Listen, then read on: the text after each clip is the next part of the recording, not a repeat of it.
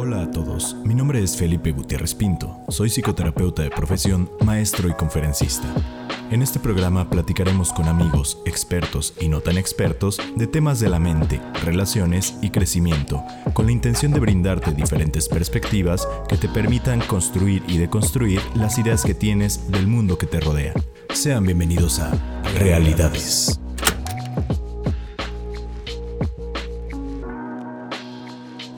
Hola, muy buenos días, tardes o noches, dependiendo del horario que nos esté escuchando. Mi nombre es Felipe Gutiérrez, bienvenido a otro episodio más de Realidades. Y como les había prometido por ahí un tema en redes sociales, que un concepto que muchos habían escuchado, muchos tal vez no, pero es un concepto bastante interesante y, creo que es importante que lo tratemos. Eh, como pueden ver en el canal de YouTube, por si no están suscritos y por si no han ido por allá, váyanse a suscribir y a vernos. Estoy acompañado, no estoy solo el día de hoy, con la sana distancia correspondiente, pero el día de hoy me acompaña una amiga, una colega, ella es la psicóloga Daniela Gamiño. Ella está estudiando una maestría en psicología educativa, tiene una línea de investigación aquí en la maestría en cuestiones de violencia y tiene participación activa en grupos feministas. Eh, muy ad hoc para el tema del día de hoy, Daniela, bienvenida. Qué difícil fue que vinieras, Daniela. Ay, no, para nada. Muchas gracias por la invitación. Eh, ¿Qué tal a todas y a todos? Nada más se nos había complicado un poquito por el tema de la contingencia, pero, pero ya estamos por acá. Poquito nada más. Sí. Pero muy bien, vamos iniciando de lleno al tema del día de hoy que es gaslight. Eh, gaslight como tal es, es un concepto americano, pero lo podemos traducir como hacer luz de gas.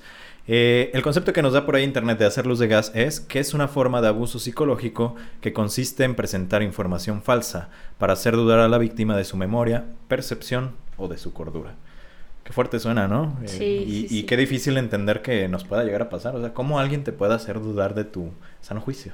Claro, parece ser como imposible, ¿no? ¿Cómo alguien va a hacer que yo me sienta eh, confundido con algo que yo vi o con algo que yo pensé o... Entonces, pues sí, es un, es un fenómeno bastante común, simplemente que, que resulta ser demasiado sutil y es por eso que es complicado identificarlo. Em, el término gaslight surge de, una obra británica em, realizada en 1938 y después hubo una adaptación al cine de esa obra en películas en 1940 y 1944 mm, donde pues básicamente se explica un poco el, fenómeno del que vamos a hablar el día de hoy y bueno, si tienen, si tienen tiempo pueden darse una vuelta a, checar las películas, la verdad que pues son buenas las películas. Y mm, bueno, en esta, en esta trama básicamente hay una pareja de, de, un hombre y una mujer, donde el hombre hace que, mm, que su pareja dude de lo que ve o de lo que escucha eh, mediante una serie de argumentos como estás loca, claro que no, eso nunca pasó, esto que estás viendo no es cierto, te lo imaginas. Y la referencia al gaslight es pues de estas luces antiguas que funcionaban con gas que se podían manipular este pues encendidas y apagadas por conforme iba aumentando la cantidad de gas, ¿no? Las conocerán este y entonces pues él enciende y apaga una, una luz de gas que su pareja lo percibe y pues él tiene ahí una serie de, de cosas ocultas que para evitar que su pareja lo descubra, pues empieza como a hacerla dudar de sí misma, ¿no? Entonces, pues de ahí surge el término gaslight, pero no es hasta la década de los 70 más o menos que se empieza a utilizar en la, en la literatura clínica, se empieza a ubicar como un fenómeno clínico. Claro, y está bien interesante, aparte de que el concepto como tal es de interés para la población en general, a mí algo que me llama mucho la atención es cuando se utilizan conceptos de producciones, por ejemplo, audiovisuales o del arte, ¿no? En este caso se tomó el, nombre justamente de esta obra y de esta película, que creo que la película tuvo un poquito más de impacto para recibir el nombre como tal. ¿Por qué me es interesante? Porque al final de cuentas parecería que hay ciertos conceptos en la sociedad que se necesitan hiperdramatizar o exagerar para poderles poner atención, ¿no? Entonces, no sé qué tan bueno o malo sea eso. Bueno, porque lo estamos viendo ya y porque se le puso atención. Malo porque creo que no es necesario que, que llegue a un punto crítico como para poder poner especial atención, ¿no? Este, pero bueno, entonces de ahí viene, está curioso, está interesante, pero vámonos metiendo qué, qué, qué pasa con el gaslighting, por qué es malo o qué, qué, qué perjudica. Bueno, pues este fenómeno es, es frecuente en, en, distintos aspectos, en distintas esferas. Se puede presentar en un contexto laboral, se puede eh, encontrar en un contexto educativo o incluso familiar, pero mayormente lo encontraremos en el espectro de la violencia de género. Entonces, desde una perspectiva de género, pues sería una práctica machista donde un hombre hace dudar a una mujer desde, desde una serie de argumentos para descalificar lo que está diciendo y hacerla dudar de su juicio, de su memoria y pues de su propia percepción de la realidad, ¿no? Entonces, eh, de ahí viene como el volver loco a otra persona desde el momento en que dudas acerca de algo que viste, de algo que, pues de algo que tú dijiste incluso, y pues es, es esta, este mecanismo que tienen pues para, pues para invalidar eso y para hacerte pensar que no es así, que no sucedió así, que lo estás, lo estás recordando mal, ¿no? Entonces, pues es una, una manifestación, como tú lo mencionabas, bastante sutil y de ahí el, la importancia pues de detectarla a tiempo. Totalmente. Y como tú dices, hay diferentes contextos en los cuales se presenta, pero es importante entender que este concepto en específico por la cuestión sistemática del poder y del machismo en general en la sociedad, se presenta más así, ¿no? Es una cuestión machista de hombres hacia mujeres. Entonces debemos de poner especial atención a este punto. Y dentro de este tema, antes de, platicar un poquito acerca de qué es lo que pasa con, con la víctima, el victimario en este sentido del gaslighting, Creo que es importante mencionar, porque ya lo habíamos mencionado en capítulos anteriores, que la violencia como tal no solamente es física, existen diferentes tipos de violencia. Esto entra dentro de un espectro de violencia psicológica, que desafortunadamente pues son más sutiles este tipo de violencia porque no es algo que estemos acostumbrados social, culturalmente hablando a identificar como violencia, vaya. Pero por ejemplo, yo siempre eh, cuando he atendido pacientes que están teniendo situaciones de violencia, hay ciertos patrones que se repiten. Y uno de ellos, y cuando es una banderita roja, es cuando se, ve el concepto de descalificación y de invalidación, que son dos conceptos de violencia eh, escalonada bastante interesantes y que debemos de poner atención. ¿A qué se refieren estos dos conceptos? Y ahorita lo vamos a enlazar un poquito con, con el tema. La descalificación, como el nombre lo dice, descalificas la idea de la otra persona. Si tú me dices algo, digo, ay, no, Dani, pues, no sabes, o sea, tú, tú no sabes. Pero estás descalificando, estás escuchando hasta cierto punto, pero dices, no, o sea, no vale tu opinión.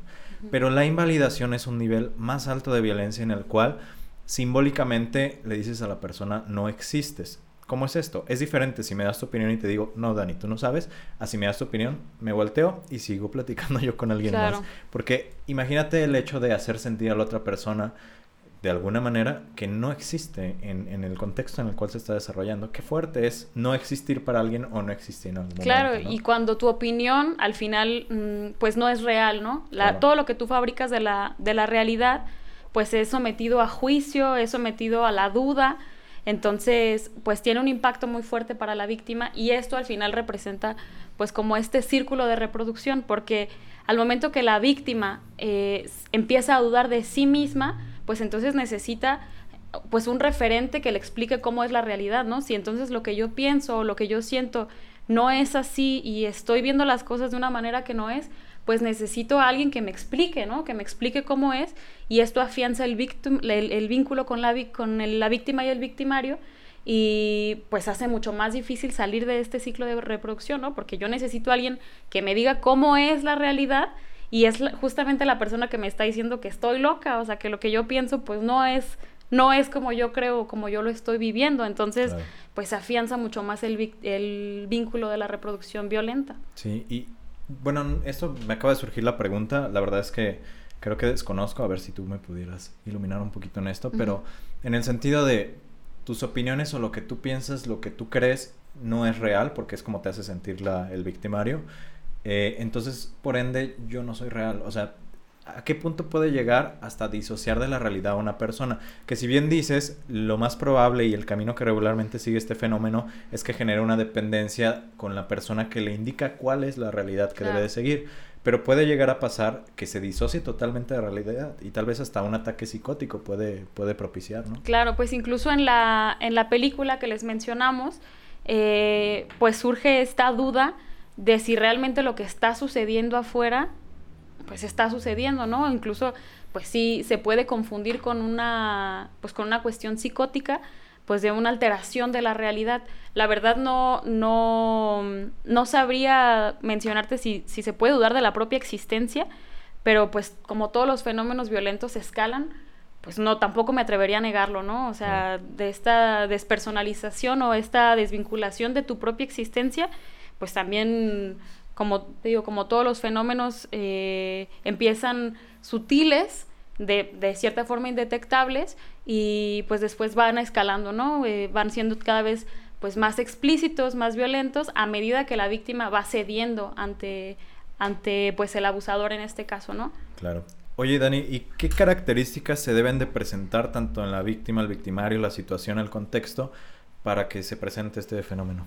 Pues mira, en la, en la cuestión del, del papel de la persona abusadora o del abusador, mmm, pues existe como esta serie de actitudes que tienen hacia la víctima, que normalmente es la pareja, eh, donde hay como una serie de descalificación, como tú lo, lo mencionabas, hacia lo que la otra persona percibe o lo que la otra persona siente incluso, ¿no?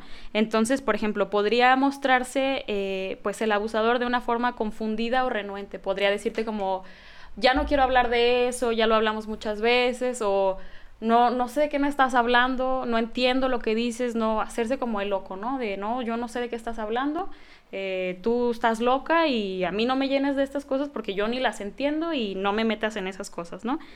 También, pues otra técnica muy común es cuestionar la memoria todo el tiempo. Y yo estoy segura que todos aquí hemos escuchado a alguien que le dice a otra persona, ay no, tú nunca te acuerdas de nada, o tú siempre le inventas más, o, o lo que le dice, no, es que siempre le echa crema a los tacos, ¿no? O siempre le exagera para platicar.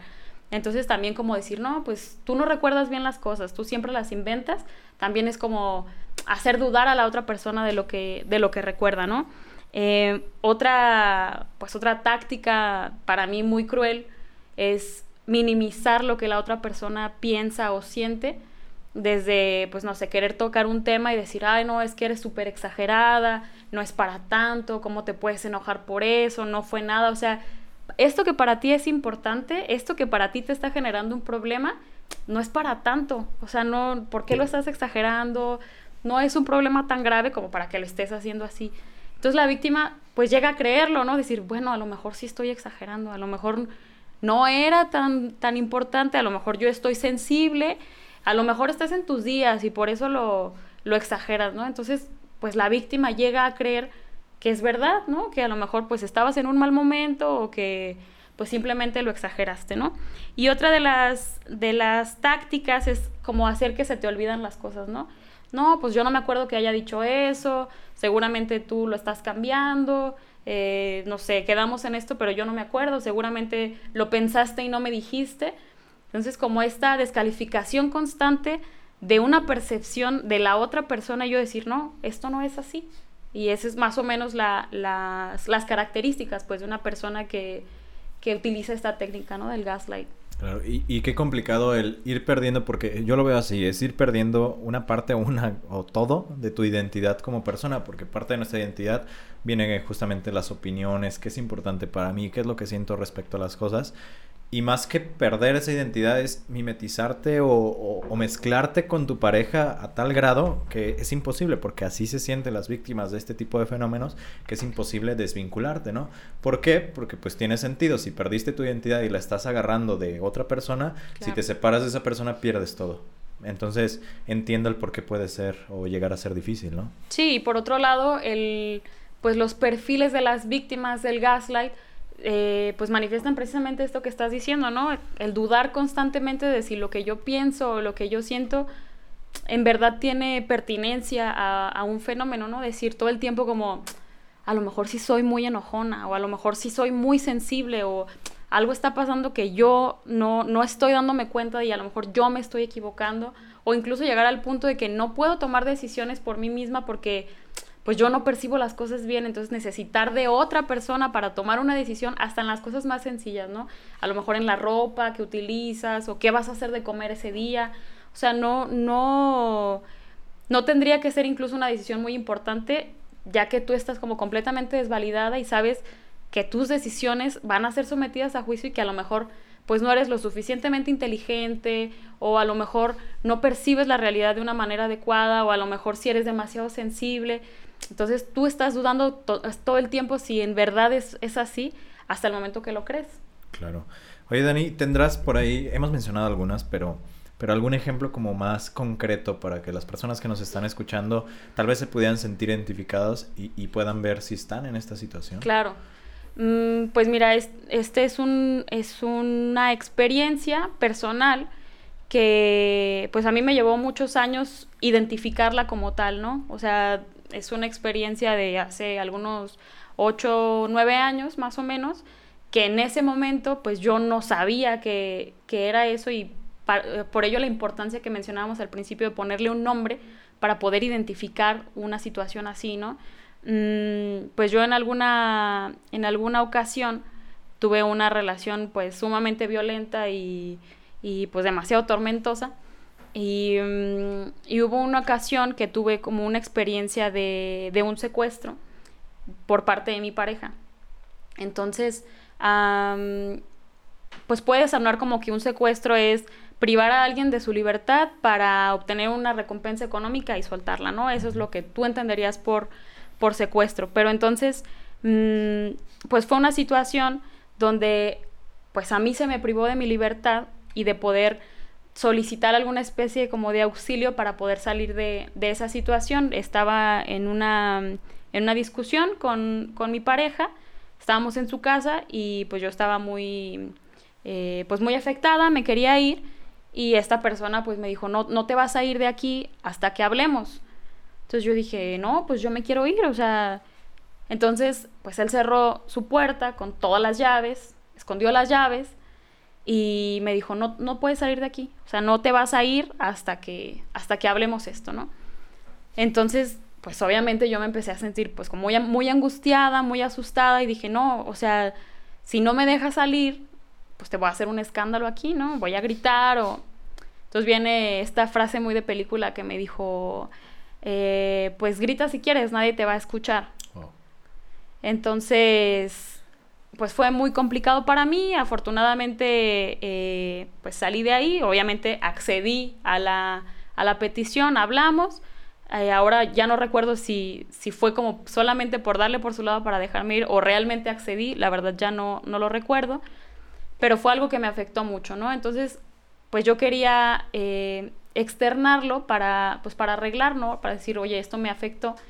Entonces se lo comenté, le dije, oye, pues la verdad que, que me afectó mucho esto, o sea, yo, yo viví una experiencia de secuestro y la respuesta fue como, ¿cómo que un secuestro? Claro que no, o sea, esto no sí, mira, pero me privaste de mi libertad. No, yo solamente quería que habláramos. Sí, oye, pero no me dejaba salir, o sea, yo quería salir y tú me dejas. No, yo lo único que quería era hablar contigo. Sí, pero cerraste las puertas y escondiste las llaves. No, no, yo solamente las cerré para que no entrara nadie de afuera. Oye, sí, pero me quitaste mi teléfono, no podía pedir ayuda, no.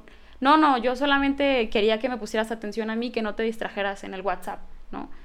Y yo, bueno, sí, pero pero me dijiste que si gritaba nadie me iba a escuchar. No, yo nunca dije eso. Yo, yo nunca dije eso. ¿Cómo crees que yo te voy a hacer algo así? O sea, yo que te amo tanto, ¿cómo voy a ser capaz de hacer algo así? Entonces yo dije, pues sí, es que él me ama mucho, o sea, jamás podría dañarme. Y entonces aquí entra el, la importancia del vínculo emocional, porque entonces estoy comprometiendo el afecto que te tengo y las emociones por ti para hacerte dudar de que yo no sería capaz de hacerte algo así. Y pues claro que tú en una situación de una relación violenta, de un enamoramiento adolescente, pues lo crees, ¿no? Entonces, pues sí, hay una, una realidad ahí que no percibes y que te convencen de algo que hoy día te lo platico y estoy segura de lo que pasó, pero en ese momento pues no lo vi, no lo vi y me convencieron de que no era así. Claro, qué, qué complicado de verdad que, que te hagan pensar genuinamente que lo que viviste, porque como tú lo dices, fue una privación de la libertad en todos los sentidos, es un secuestro. claro. Más o menos concepto es un secuestro. Entonces, qué complicado que te hagan sentir así. Y me llama la atención porque justamente las personas que llegan a vivir esto, en tu caso fue una situación específica, supongo que también toda la relación giraba en torno a la violencia, ¿no? Pero ¿Qué pasa cuando las personas de repente pueden salir de esta situación por X o Y o porque se dan cuenta o porque algo pasa que se salen de la situación o se sale de las manos la violencia?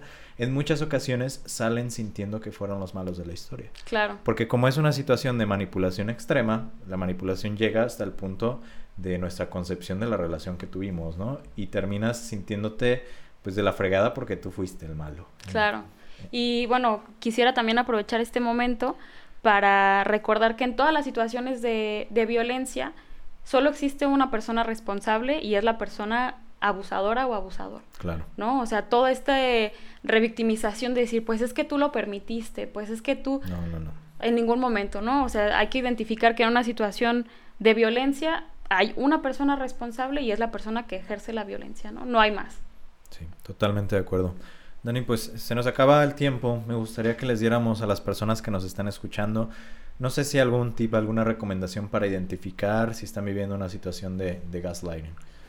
Bueno, pues eh, como lo mencionábamos hace ratito, pues sí es una situación complicada, sí es una situación demasiado sutil para identificar, pero siempre tener como estas redes cercanas, redes de apoyo, cuando a lo mejor nosotros no somos capaces de detectar los foquitos rojos, Mm, saber, por ejemplo, que si yo siento algo, si me estoy sintiendo mal con alguna situación y alguien me hace dudar de ello, pues ¿por qué no? O sea, si yo estoy sintiéndome así, te estoy diciendo por qué, por qué razón descalificarías o desvalidarías lo que yo estoy sintiendo. Ese es como clave para, mm, para identificar que alguien está desvalidándote, ¿no? También, eh, pues, mantenerte en la medida de lo posible atenta a las señales que mencionamos sobre pues las características de las personas que, que ejercen el gaslight y pues siempre tener en cuenta que como confiar en tu intuición, ¿no? O sea, decir, bueno, yo lo dije, yo estoy segura que lo dije, yo estoy segura que lo vi y si existe como una repetición constante en hacerte dudar de algo que tú recuerdas, pues también poner poner atención ahí, ¿no? Por supuesto. Y recordar, por ahí pusimos una publicación en el, en el Instagram de Realidades Podcast de cuáles son algunas señales para la violencia psicológica y casi siempre vienen como en conjunto, no vienen en paquete. Entonces hay que estar bien al pendiente de eso. Específicamente si tu pareja quiere controlar todo, tus pensamientos, tus emociones, a quién ves, a quién no ves, con quién hablas, con quién viste, cómo te vistes. Entonces hay que tener muchísimo y extremo cuidado en ese tipo de situaciones porque aunque parezcan normales y aunque tú lo hagas desde una perspectiva de amor por la otra persona, eso no significa que está bien. Porque tienes que entender que si bien en una relación de pareja se juntan para tener planes a futuro juntos, se juntan para crecimiento juntos, eso no implica que uno va a tomar la batuta de la vida de los dos. Claro. Ambos tienen la batuta de su propia vida, ¿no? Entonces creo que va por ahí. Ok, Dani, pues muchísimas gracias. Tema bastante interesante. Gracias por tu experiencia, este, por lo que nos, nos compartiste. Y pues les recordamos que nos sigan en las redes sociales para escuchar más episodios. Espero que Dani esté en un próximo episodio. Recuerden buscarnos, claro que sí, estás invitadísima. Buscarnos como Realidades Podcast en todas eh, las redes sociales, específicamente en YouTube, que ahí lo teníamos abandonado, pero ya estamos subiendo contenido exclusivamente este video va a estar, ahí vamos a estar de manera presencial. Entonces, síganos, compártanlo, eh, mándenos comentarios, qué les gustaría que habláramos. Muchísimas gracias nuevamente Dani por estar aquí, a ustedes por escucharnos una vez más y nos escuchamos el siguiente episodio. Hasta luego. Hasta luego.